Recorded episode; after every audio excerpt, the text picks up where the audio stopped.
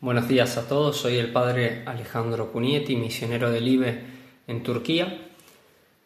Y hoy, domingo 22 de octubre de 2023, leemos el Evangelio según San Mateo. Los fariseos se reunieron entonces para sorprender a Jesús en alguna de sus afirmaciones y le enviaron a varios discípulos con unos herodianos para decirle, Maestro, sabemos que eres sincero y que enseñas con toda fidelidad el camino de Dios, sin tener en cuenta la condición de las personas, porque tú no te fijas en la categoría de nadie. Dinos qué te parece. ¿Está permitido pagar el impuesto al César o no? Pero Jesús, conociendo su malicia, les dijo, Hipócritas, ¿por qué me tienden una trampa? Muéstrenme la moneda con que pagan el impuesto. Ellos le presentaron un denario. Y él les preguntó, ¿de quién es esta figura y esta inscripción? Le respondieron, del César. Jesús les dijo, Den al César lo que es del César y a Dios lo que es de Dios. Palabra del Señor. Gloria a ti, Señor Jesús. Queridos hermanos, el mensaje de la liturgia de la palabra de este domingo lo resume perfectamente la siguiente frase de Jesús. Den al César lo que es del César y a Dios lo que es de Dios.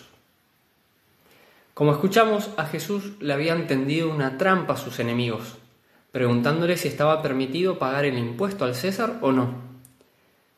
Si Jesús respondía que sí, sería acusado frente al pueblo judío como colaborador de los romanos, que eran los opresores, que además, por ser paganos, eran impuros y odiados por los judíos. Si respondía que no, sería entonces acusado ante Poncio Pilato como sedicioso antirromano. Y si respondía no sé, podrían poner en duda su idoneidad y autoridad como maestro. Así que la trampa era perfecta supuestamente. Pero la respuesta de Jesús fue aún más perfecta, verdaderamente admirable. Pidió una moneda y preguntó de quién era la figura y la inscripción. Eran del César, Tiberio César, el emperador de los romanos en aquel entonces. Y Jesús luego les dijo, den al César lo que es del César.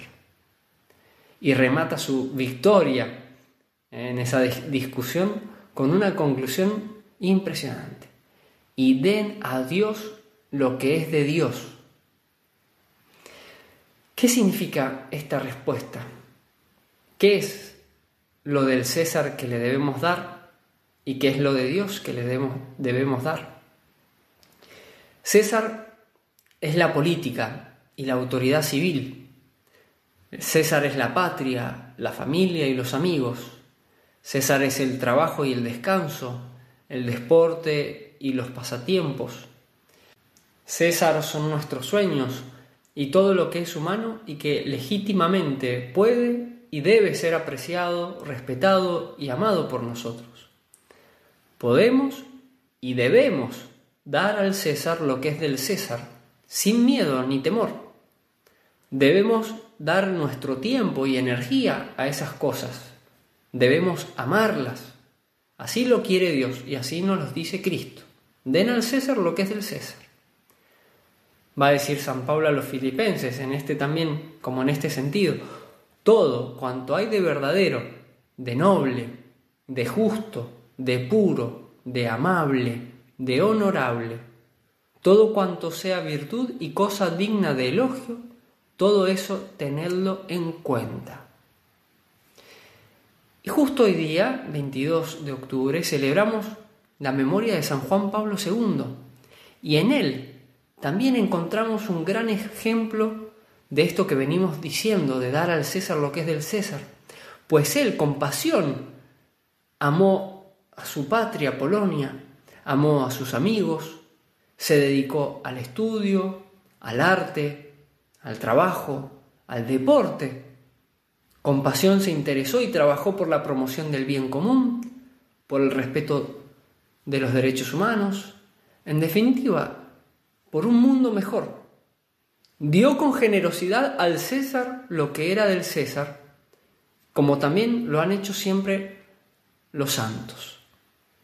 Y si ellos hicieron así, fue porque un deseo aún mayor ardía en sus corazones, el de dar a Dios lo que es de Dios. Jesús nos dice que debemos dar a Dios lo que es de Dios. ¿Y qué debemos dar a Dios?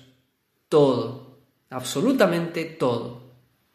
De Dios es nuestra vida, de Dios es nuestra muerte, de Dios es todo lo que tenemos y todo lo que somos. Demos al César entonces lo que es del César, pero siempre recordemos que el César también es de Dios. El César no, no es Dios, solo el Señor es Dios.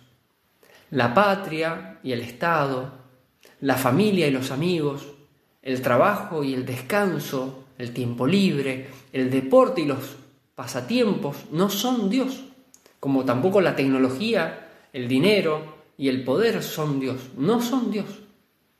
Yo mismo no soy Dios. Solo el Señor es Dios.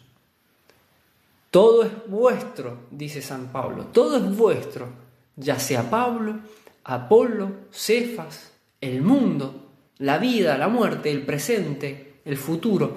Todo es vuestro. Y vosotros de Cristo y Cristo de Dios. Ese es el orden querido por Dios. Nuestra gran tentación en esta vida es poner a César o los Césares de la vida en el lugar de Dios. Y así ya no damos a Dios lo que le corresponde. Y lo damos impíamente o idolátricamente, podríamos decir, a la criatura. Damos al César lo que le deberíamos dar a Dios. ¿No se endiosa acaso la ciencia, el dinero, la fama, los placeres?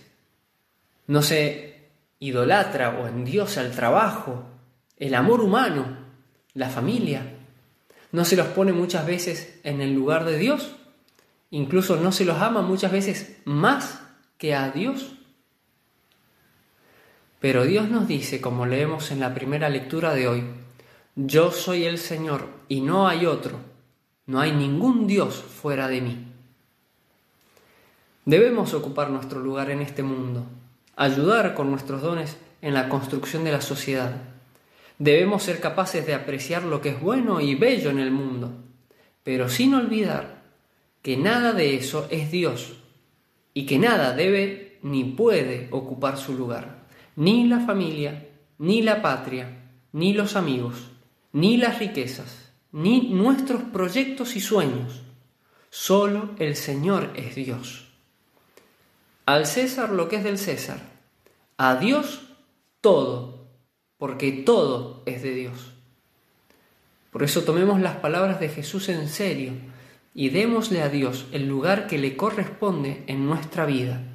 Y ese lugar es sobre todas las cosas, lo primero de las muchas realidades de la vida, Dios no es una más, no, Él es todo, como decía San Francisco de Asís, mi Dios y mi todo.